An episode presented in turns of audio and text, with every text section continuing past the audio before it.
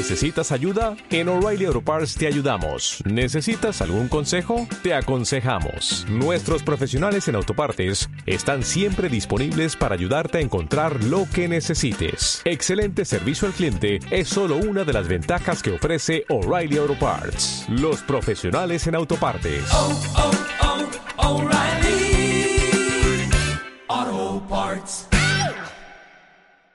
Radio 1 de Radio Nacional de España presenta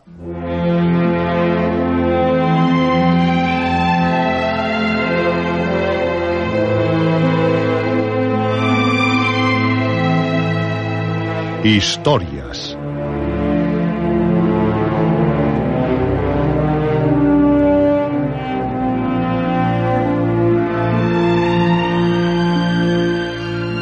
Historias de terror de aventuras, de suspense, de ciencia ficción.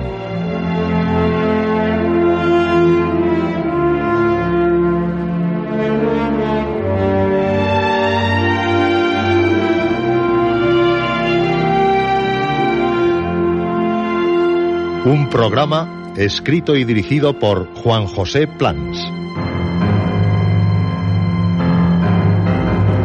Esta noche el juego de los niños. Primera parte.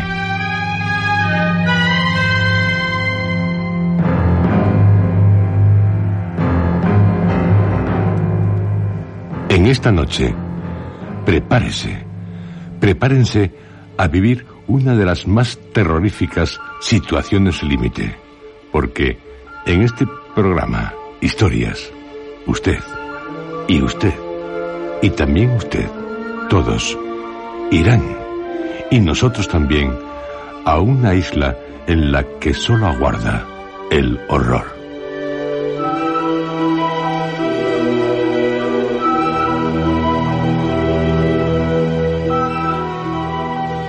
Noche de verano, pero una noche de verano distinta, porque es la noche de historias. Y en las noches de historias, ya lo saben, y muy bien. Todo es posible. Todo, como lo que ocurre en una isla. Una isla en la que, en esta noche de verano, hay un sobrecogedor silencio.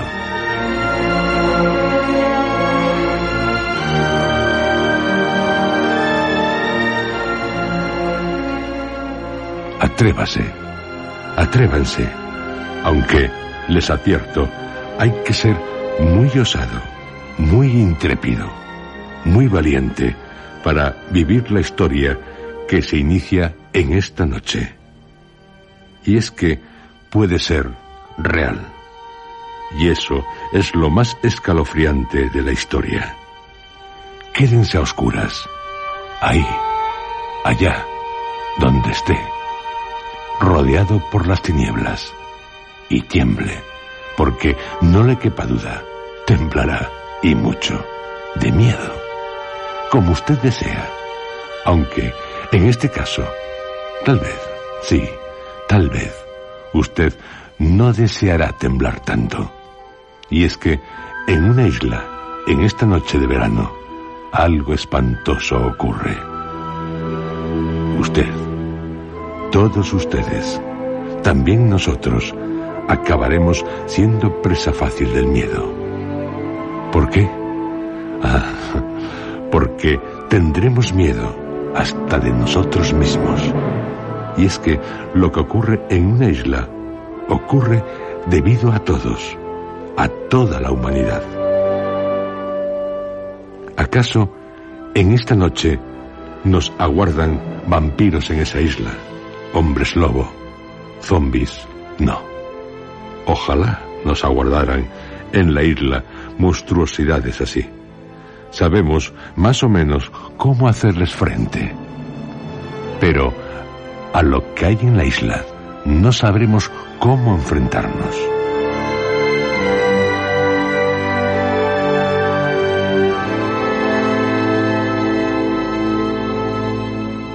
El juego de los niños el título de la historia de la que en esta noche les ofreceremos la primera de sus seis partes. Una historia con la que también pretendemos poner el dedo en la llaga, dejar al descubierto nuestra maldad, que puede resultar apocalíptica. Por lo que no lo duden, en las noches de historias de este verano, se los seguirán pasando de miedo con miedo y con el juego de los niños, repito, tendrán miedo de ustedes mismos, de todos.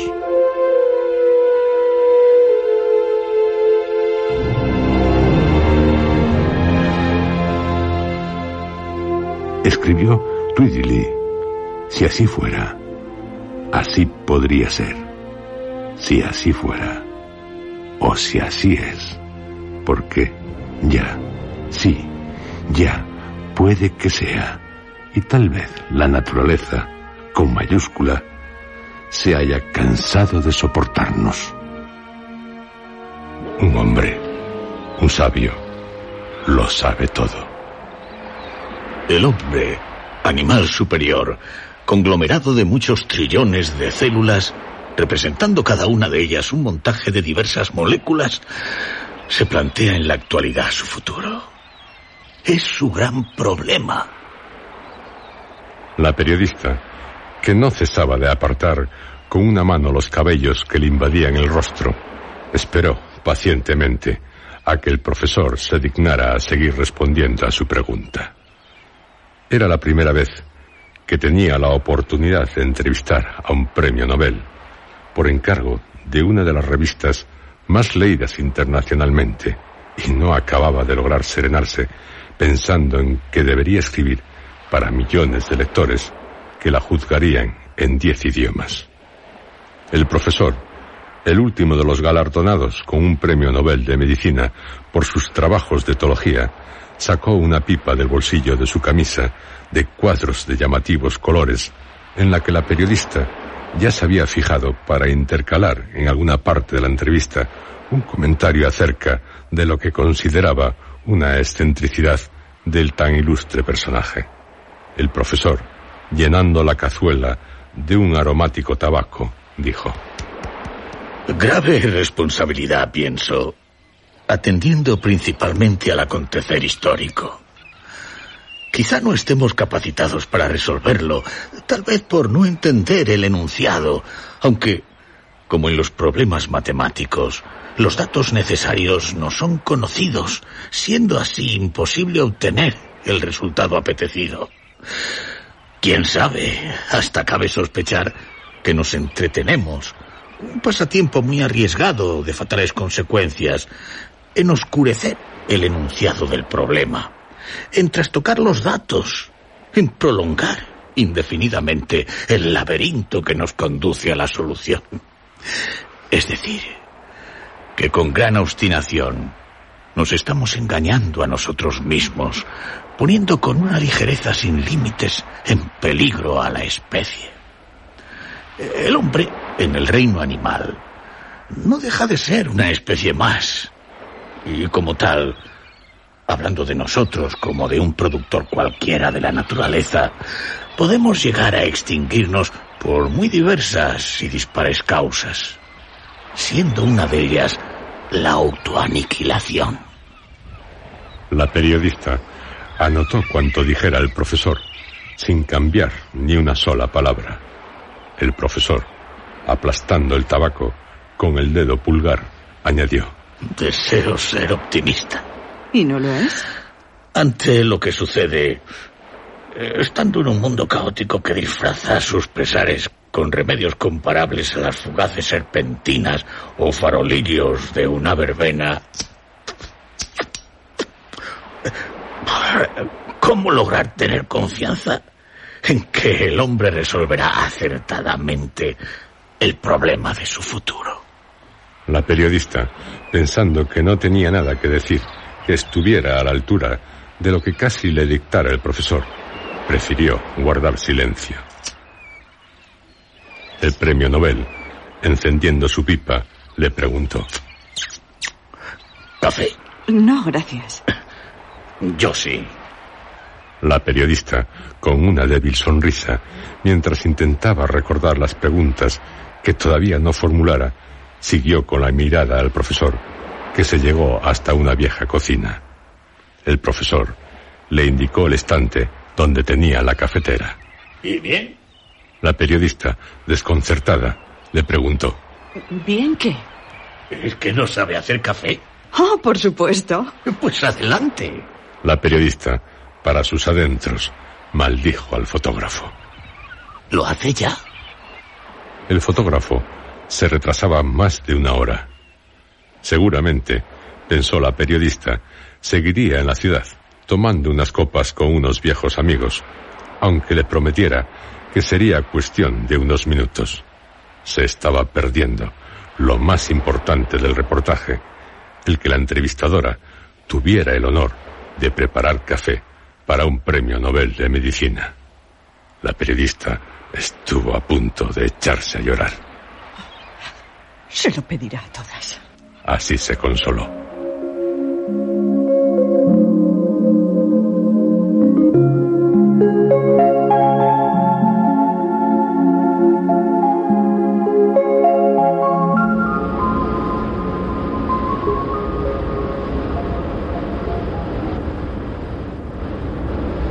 A bordo de un avión. Dentro de diez minutos aterrizaremos Una azafata, hablando por un micrófono que deformaba desventajosamente su correcta pronunciación, después de haberles rogado que dejaran de fumar y que se abrocharan los cinturones, acababa de anunciar a los pasajeros que aterrizarían pasados diez minutos. El cinturón apenas me sirve. Nona hacía esfuerzos para lograr la unión de las correas. No puedo, Malco. Como que estás embarazada de siete meses. Su marido la ayudó hasta oírse cómo la cinta quedaba aprisionada dentro de la villa. ¿Ves? Ya está. Un poco apretada. Acércame la bolsa, ¿Te mareas? por si acaso. Ya sabes que en el momento de aterrizar siempre tengo la mala fortuna de que me da vueltas la cabeza. Malco le abrió la bolsa de papel. Ella, sujetándola con las dos manos, la puso a la altura de su boca. Dijo Nona, algo nerviosa. Esperemos que no ocurra. Malco le recomendó, cerrando el libro que había estado leyendo. Piensa en otra cosa. Ya, claro. Nona le apretó una mano.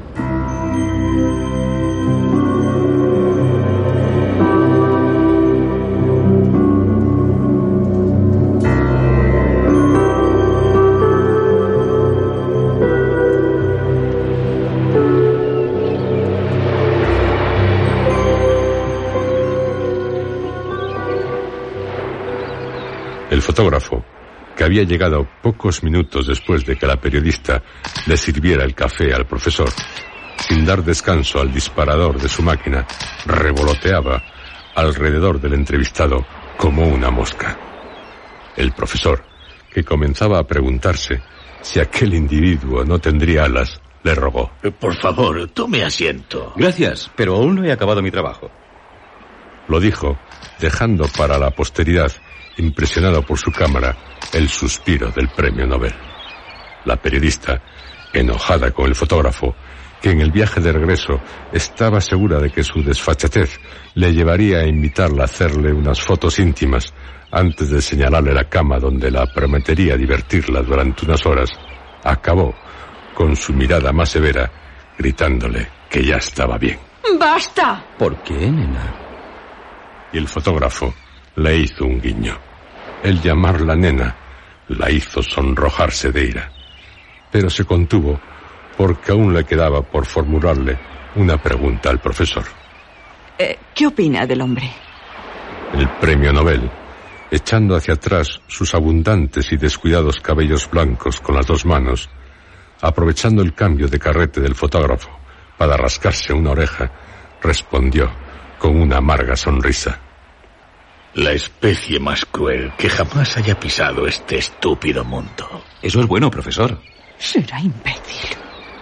La periodista, a punto de saltar sobre aquel cretino que le habían destinado como acompañante en el reportaje, rompió su bolígrafo. El profesor, Mirando al fotógrafo, añadió con una aparente ingenuidad. Somos tontos. Oiga, ¿por qué? Hazte un autorretrato y lo sabrás.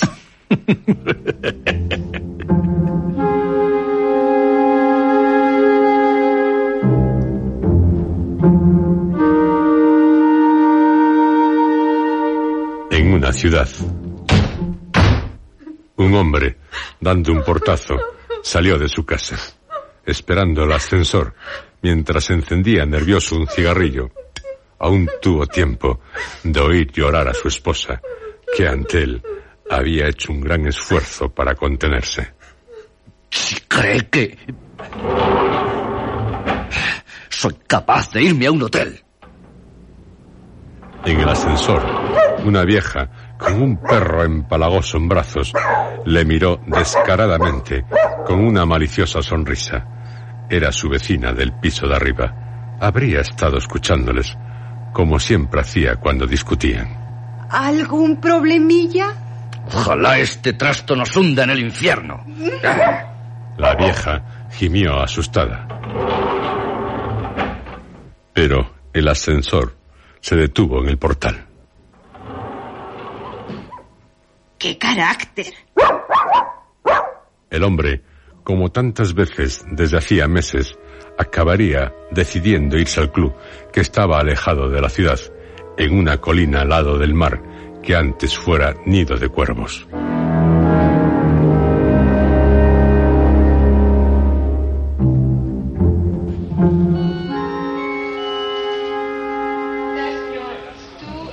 Malco, que esperaba la salida del servicio de su mujer, compró los periódicos de la tarde.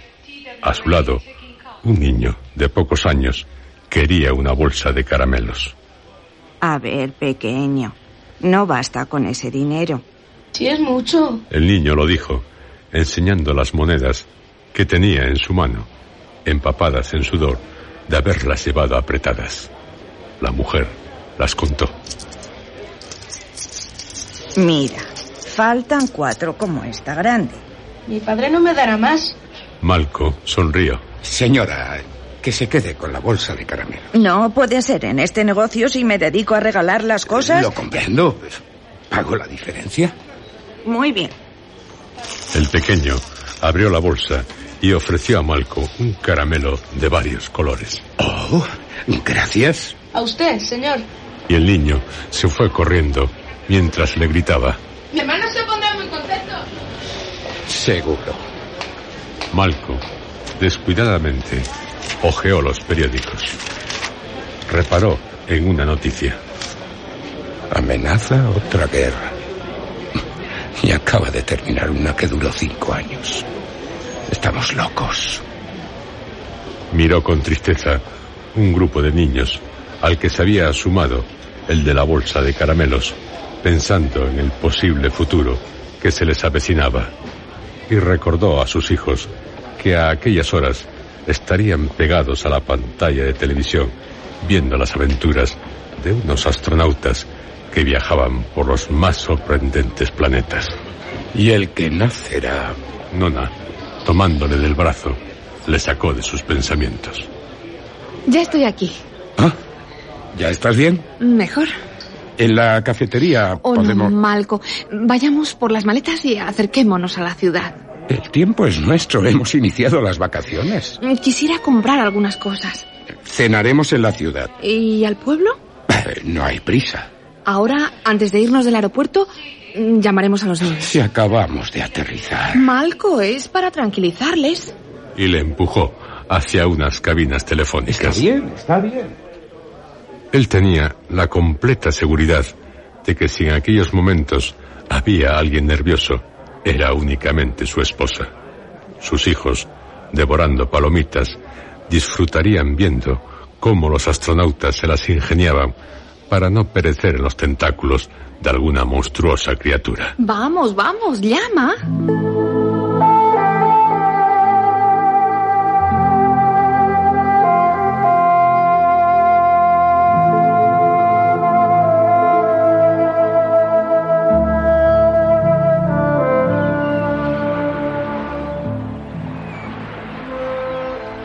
El profesor, tras tomarse otra taza de café, una vez que se hubieran ido la periodista y el fotógrafo, ella comprometiéndose a enviarle unos cuantos ejemplares de la revista en la que apareciera publicada la entrevista y él prometiéndole el envío de algunas copias de las fotos que le hiciera, dejó la cabaña. La periodista le había agradado. Buenas preguntas. Acarició unas flores. Debería haberle ofrecido un ramo en compensación a su excelente café. Pero, como de costumbre, estas cosas no se te ocurren a su debido tiempo. No cabe duda de que cada vez estás más despistado. Máxime, desde que te aislaste en este lugar, bien alejado de los soporíferos discursos de tus colegas. Ya eres un viejo lleno de chifladuras. Y se compadeció de sí mismo. Se acercó hasta un árbol, cerca del cual había un hormiguero. Lástima. Pronto anochecerá. Y se sentó a estudiar el laboreo de las hormigas.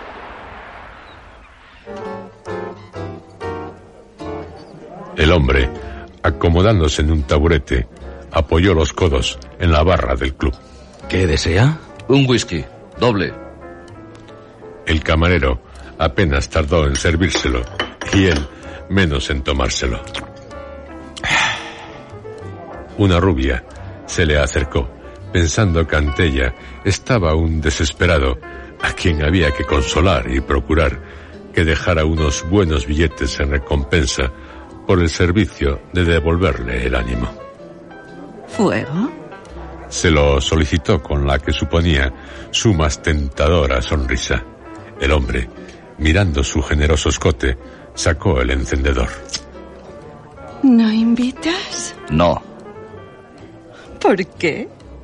Y la rubia, que era especialista en quitar las penas de los hombres, en cuanto comenzaba a beber con ellos unas cuantas copas, le tiró de una oreja con fingido gesto de despecho. Porque te pareces a mi maldita mujer. El camarero rió. En la comisaría, Si llega a ser aquí. el agente quitó los pies de encima de su mesa. Su compañero del coche patrullero, sirviéndose un vaso de agua de la máquina, le preguntó. ¿Y qué? Toma, lee la página de sucesos. Una joven violada y quemada. Pero eso no es todo. Le han tenido que amputar los brazos, las piernas. Está sorda y le han extraído un ojo. Dios mío, si tiene 14 años. Es increíble, ni en las películas de terror. No hay nada que supere la realidad. Fueron dos individuos, hijos de puta. Rociaron su cuerpo con gasolina. ¿No te das cuenta? A los 14 años. Que te hagan una cosa así. Desgraciados. Por aquí no tenemos esa clase de locos. Dios te oiga. Tu hija Es de la misma edad que esa pobre muchacha. De la misma edad. peor fue lo de... Calla, calla. Se quedaron en silencio. En otro departamento, una mujer acusaba a su marido de sáicas costumbres cuando hacían el acto sexual.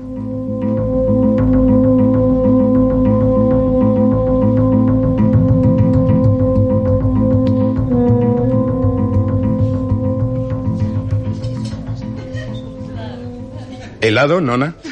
Pues claro. De postre helado para la señora. ¿Y usted? Café solo. Tendrán que esperar unos 20 minutos. No importa. Gracias. Malco, mientras su mujer observaba con una curiosa mirada el restaurante, se fijó en ella. Pese a estar embarazada, seguía hermosa, o aún más hermosa. La dulzura de su rostro, que fue lo que más le llamó la atención cuando la conoció en un baile de fin de carrera, nunca la había perdido. Malco puso sus manos sobre las de ella. Nona, ¿Sí? eres feliz. Ella le respondió con su más tierna mirada. Los dos desearon estar solos. Deja, me pondré yo. Aquí comisaría, dígame. Uno de los agentes, dejando el crucigrama que estaba resolviendo para participar en un concurso, respondió a la llamada. Cuando finalizó de hablar, su compañero le preguntó. El profesor. ¿Cómo lo sabes? Me bastó oírte. Chico, por más que lo he intentado. Ya, ya, ya, ya. Así que a la cabaña del profesor. Seguro que es uno de sus trucos. ¿Qué es esta vez? Dice que alguien anda merodeando alrededor de su cabaña. Ah, por todos los diablos. Si esa historia ya nos la ha contado unas cuantas veces. De acuerdo, pero ya sabes lo que opina el jefe. ¿Es un premio Nobel? Y yo, que tengo cena especial en casa, debo aguantar a ese chiflado que siempre recurre a nosotros cuando no tiene con quién hablar. Al coche, compañero.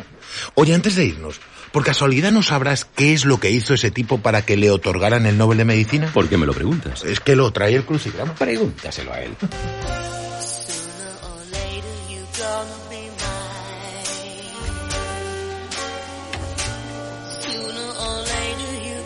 ¡Perros!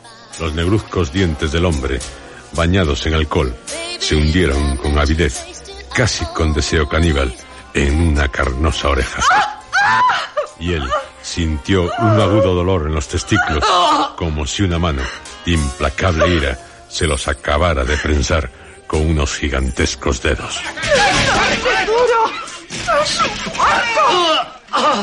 Sintió como si le hubieran roto una costilla. El hombre, que braceaba, al igual que si se hallara en la cresta de una ola rugiente, intentando liberarse de los encolerizados camareros que le habían apresado brutalmente en cuanto recibieran la orden del airado propietario del club de sacarle de allí a puntapiés, cuando, a consecuencia de su descomunal borrachera, dijeron que se estaba ahogando en whisky, tuvo la osadía de subir al escenario y arrancarle de un manotazo a la cantante la vaporosa prenda que cubría sus abultados senos. El hecho de tratarse de otra muchacha quizá no hubiera tenido apenas trascendencia, incluso habría divertido a los habituales clientes, pero, siendo la amante del dueño del local, era como jugarse la vida. ¡Sois una banda de... El hombre acabó recibiendo un tremendo puñetazo en la boca que le hizo rodar como un muñeco de trapo por la escalera de servicio hasta besar la tierra, mezclándose la sangre que emanaba de su labio partido con los fétidos desperdicios esparcidos alrededor de los cubos de la basura. No se te ocurra volver, porque no saldrás vivo de este club. Un perro, merodeador de los cubos de la basura, después de oliscarle, orinó en el deformado rostro del hombre, que acabó por notar que algo caliente le resbalaba por la cara. Me está orinando, maldito al que... Pero si es un perro, vete al infierno. El hombre apartó con torpeza de sobre su cabeza al sorprendido perro, que dejó de tener la pata levantada para emprender una rápida huida. Un perro. Su rostro, tumefacto, con exasperada lentitud, colgándole un hilo de sangre del labio abultado, tanto que empujaba su tuberosa nariz, se alejó del suelo. Nido de puercos. Le temblaba la cabeza, tanto por los golpes recibidos como por el alcohol que alcanzara a regar su cerebro.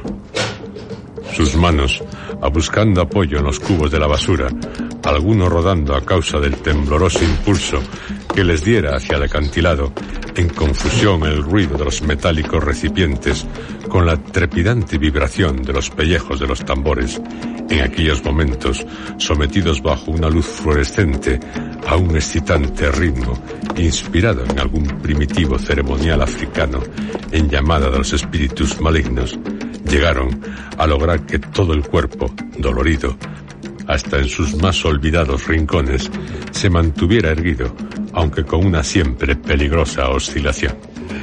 Me oirán. Claro que me oirán. Y eructó, con hedor de sangre. Cercano, allá en la profundidad, el mar le daba sed.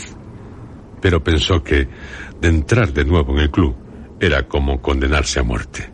Así que, sin ninguna indecisión, puesto que en aquella noche no estaba dispuesto a atentar de nuevo a la suerte, al menos aún podía contarse entre los vivos, optó por intentar llegar hasta su coche.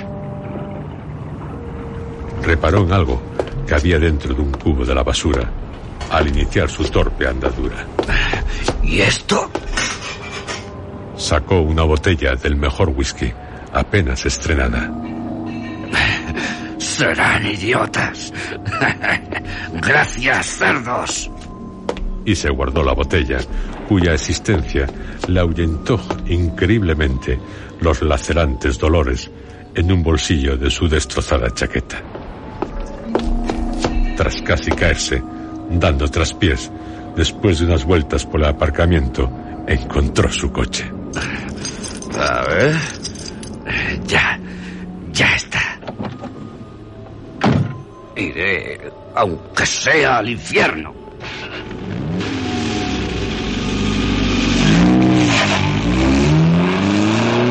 Las ruedas, chirriando, desconcertaron a los pájaros de la noche.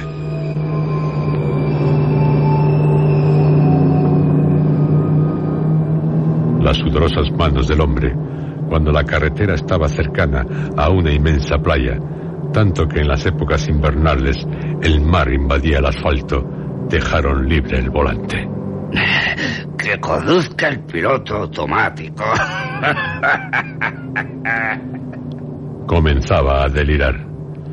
Hablaba a un compañero inexistente. Se creía al mando de un bombardero, cosa que hiciera durante la última guerra, precisamente en aquel desde el que lanzó una mortífera arma cuando sobrevolaba una inocente aldea que ni tan siquiera se hallaba dentro del territorio enemigo. Arden como ratas.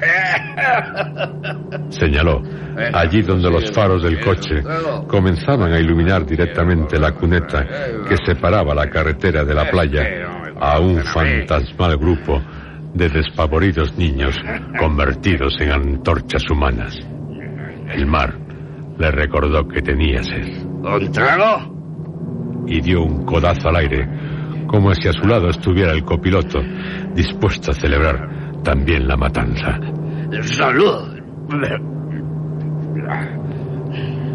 Se llevó con las dos manos la botella a la boca, abierta, todo lo que le dejaran sus amoratados labios. Y bebió, sin enterarse de nada. Mientras, el coche como si efectivamente se tratara del fantaseado avión, a toda velocidad, emprendió un frenético vuelo en cuanto cruzó la cuneta, quedando en el aire por unos instantes al ser catapultado por unas rocas que lo arrojaron a la arena, por la que se deslizó hasta llegar a la orilla del mar, donde se incendiaría el motor.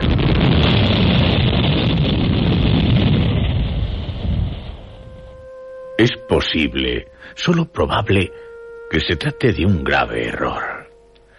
En cambio, también es posible, solo factible, que ese grave error represente importantes servicios, atendiendo a la utilidad de los mismos en beneficio de un mayor aprovechamiento de los recursos con que cuenta el hombre para proseguir en su tarea de desequilibrar las leyes ecológicas.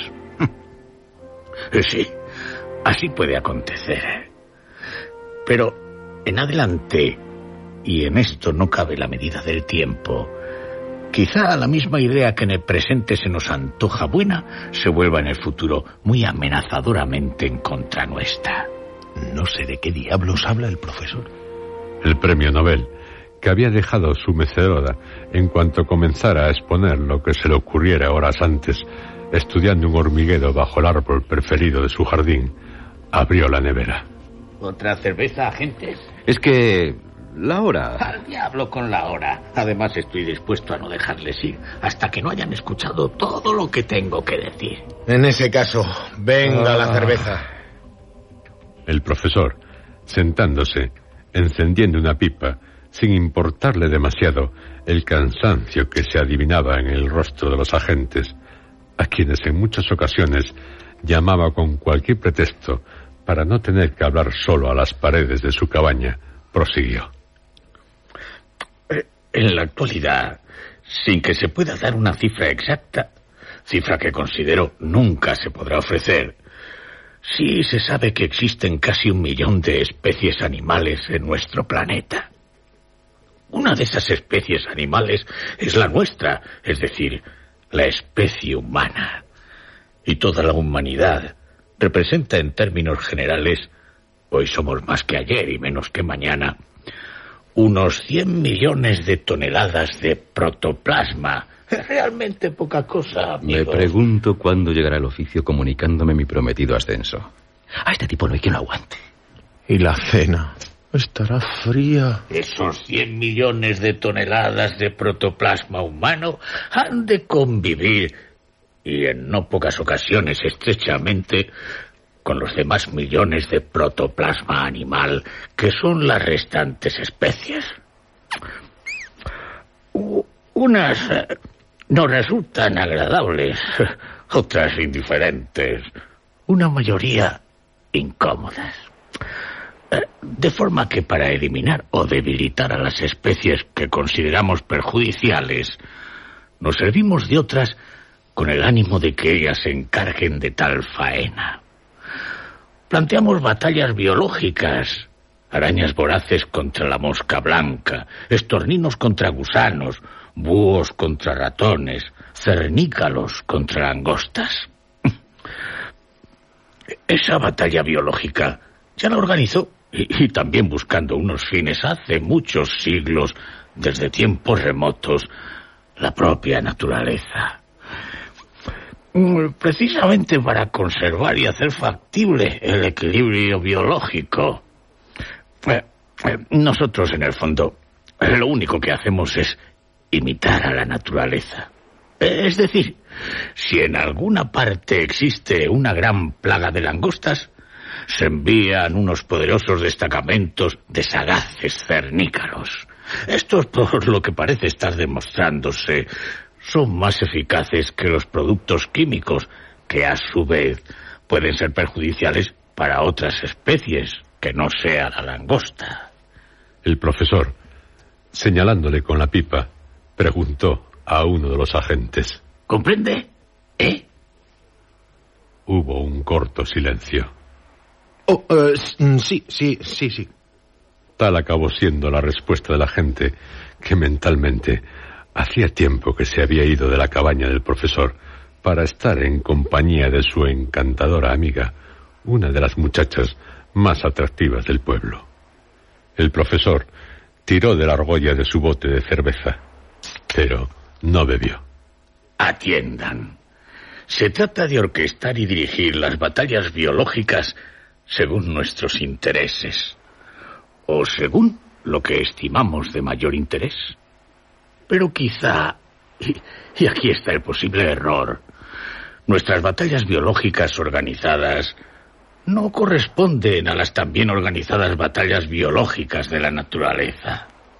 Alzó el bote de cerveza. Entonces, en vez de compensar, descompensamos. O sea, en vez de equilibrar, desequilibramos lo que hemos aceptado por el nombre de ecología. Y quizá también de tal suerte seamos intrusos en unas leyes dadas por la naturaleza y que nosotros igualmente deberíamos respetar. y apuró de un trago el contenido del bote, acto en el que le acompañaron con evidente entusiasmo los dos agentes, que creían finalizado el discurso del profesor.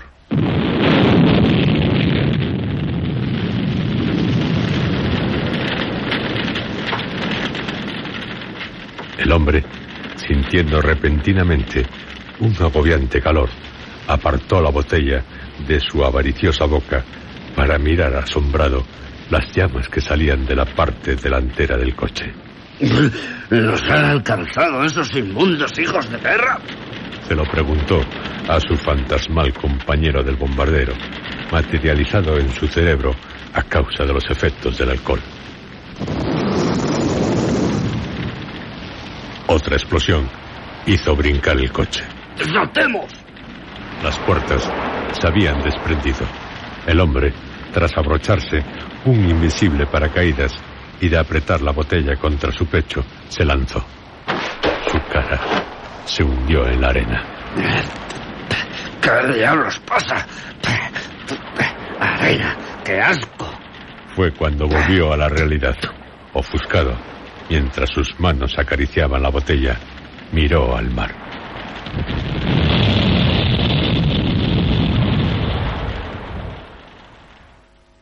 No, no se levanten, Maun, agentes. Tengo que revelarles algo importante. Eh, señor, nosotros... Siéntese, le digo. De acuerdo. A la naturaleza pueden comenzar a resultarle molestos los 100 millones de protoplasma humano. No solo por considerar que se entromete en lo que no le concierne, sino también por desorganizar lo organizado. Lo muy organizado antes que el propio hombre existiera. Esta puede ser la gota de agua que rebose el vaso de paciencia de la naturaleza, que ya desde hace mucho tiempo hemos ido llenando. No solo contaminamos, sino que también, aunque no se haga realmente con mala fe, desbaratamos los planes de la propia naturaleza. Tal vez por ello acabemos siendo terriblemente enojosos a la naturaleza. Y tal vez por ello, esta acabe presentando una batalla biológica en contra nuestra, con la finalidad de hacer desaparecer esos 100 millones de toneladas de protoplasma humano que le acarrean tantos disgustos. Para ello, nada mejor que aunar a todas las especies contra la nuestra, o simplemente crear una nueva especie con la misión de dar fin a la humana. La naturaleza está capacitada para tal cosa y no le preocupa el tiempo que tendrá que pasar y emplear para ello. Nosotros, en cambio, poco podríamos hacer contra esa decisión. Es posible que la propia naturaleza un día absorba esos 100 millones de toneladas de protoplasma humano para, en una palabra, no tener que seguir soportándonos. El profesor se acercó a la ventana. Los dos agentes, aprovechando su silencio, tras cruzarse unas significativas miradas, se levantaron de sus asientos. ¿Comprende?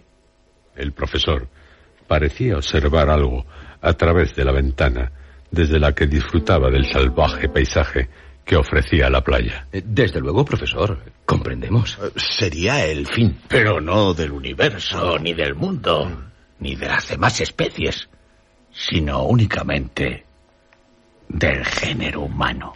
Y ahora nos vamos, profesor. Sí, no hay nadie merodeando por aquí, con toda seguridad. Puede estar tranquilo, como seguramente lo ha estado desde que hizo la llamada. El profesor, encendiendo de nuevo su pipa, le sorprendió tras volver a mirar por la ventana. Les aconsejo que se vayan lo más rápido que les sea posible. ¿Y eso? ¿Por qué esta repentina prisa? Eh, si no me equivoco, eh, y como saben, sigo sin necesidad de usar gafas, un coche está ardiendo en la playa, junto a la orilla del mar.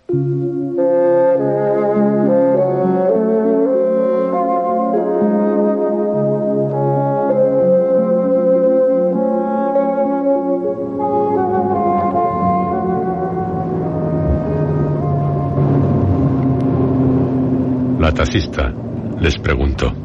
¿A la fonda? Iremos donde nos aconseje. Que yo sepa, para hospedarse no hay más que una fonda. Precisamente la de uno de mis hermanos. Hace tiempo que no vengo por este pueblo. Creo que desde cosa de casi un año. Hablaban de levantar un pequeño hostal, pero no sé. En la fonda de mi hermano se encontrarán muy bien, se lo aseguro. Y si les gusta la cocina italiana, entonces se olvidarán por completo de algunos inconvenientes que se les puedan presentar. Mi cuñada es italiana y sus canelones son deliciosos. Quizá demasiado. La última vez estuve a punto de reventar.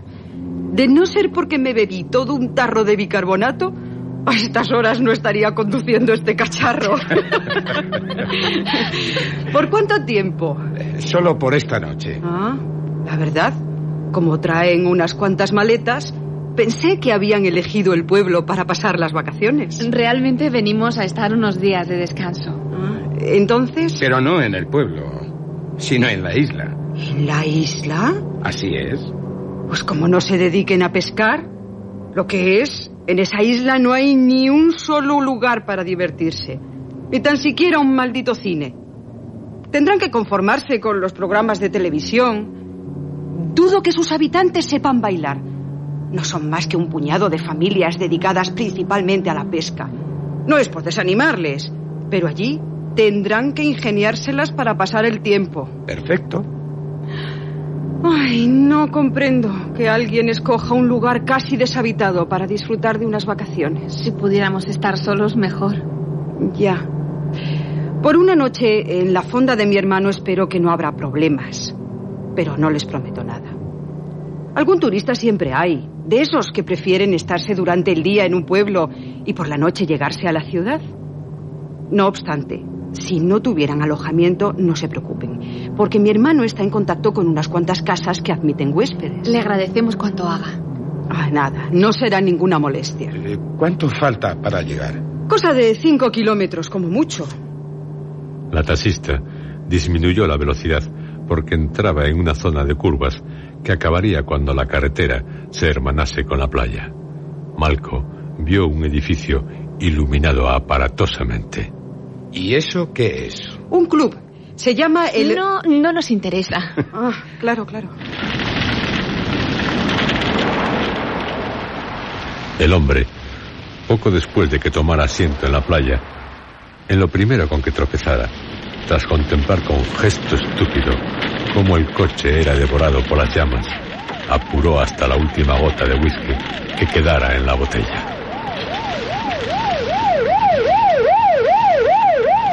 No oyó la sirena del coche patrullero, ni el correr de los agentes por la playa hasta llegar a su lado. ¿Está herido? El hombre, absorto en la contemplación de la botella vacía que había dejado caer entre los pies, no respondió. El otro agente, descolgando la linterna de su cinturón, le enfocó directamente al rostro. Dios mío. Es como si le hubieran dado una terrible paliza. Tiene la cara deformada, casi monstruosa. Un momento. ¿Qué pasa? El agente se arrodilló ante el hombre, que ni tan siquiera pestañó cuando la linterna quedó frente a sus ojos. ¿Qué es? Está borracho. ¿Y qué? El hombre apartó de un manotazo la linterna, que se le cayó al agente sobre la arena. Este, al recoger la linterna, reparó en lo que servía de asiento al hombre. Santo cielo. El agente, poniéndose en pie mientras desenfundaba la pistola para después apuntar a la frente del hombre, le preguntó mientras una sombra de dureza cubría su rostro. ¿Quién es? ¿Quién es quién? El agente enfocó con su linterna la mujer muerta sobre la que se había sentado el hombre. Este, al ver un rostro desorbitado bajo sus piernas, dio un grotesco salto. El hombre, temblándole las piernas, acabó arrojando todo el líquido que tenía dentro. Es horrible. Esta mujer está acribillada a cuchillazos.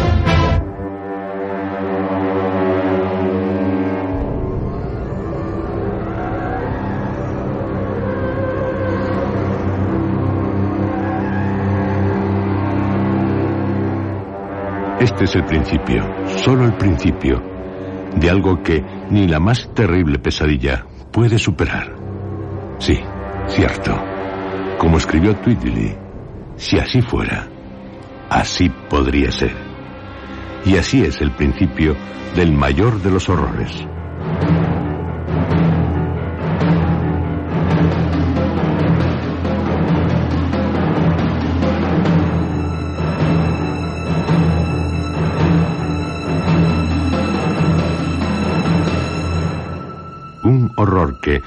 Nos hace sentir miedo.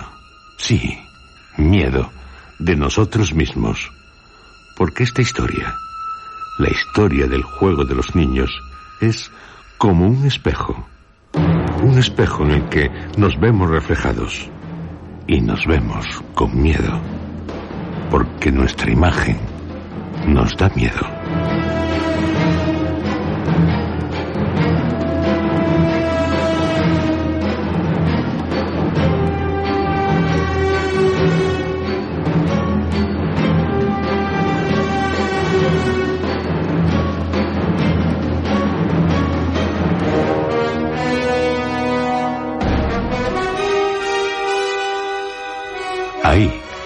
Allá donde esté, siga pasándoselo de miedo con miedo en las noches de historias.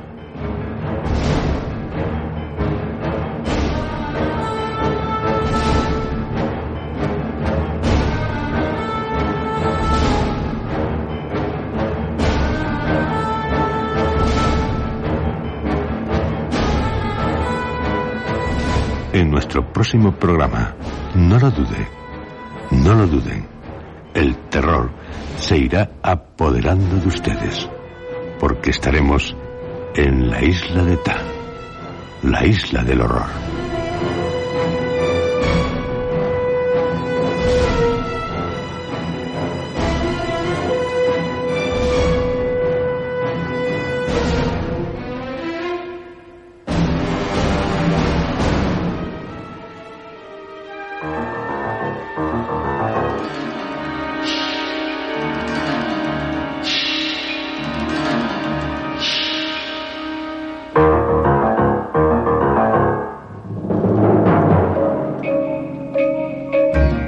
Han escuchado ustedes dentro de la serie Historias.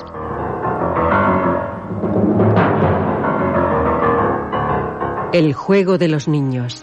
Primera parte.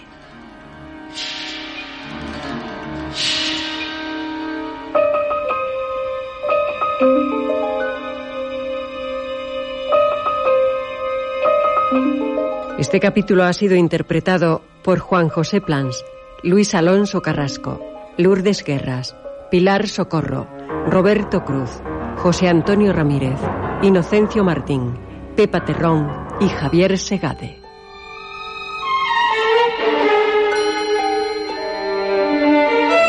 Efectos especiales, Joaquín Úbeda. Realización técnica, Armando Multedo y Adolfo Abarca. Dirección, Juan José Plans.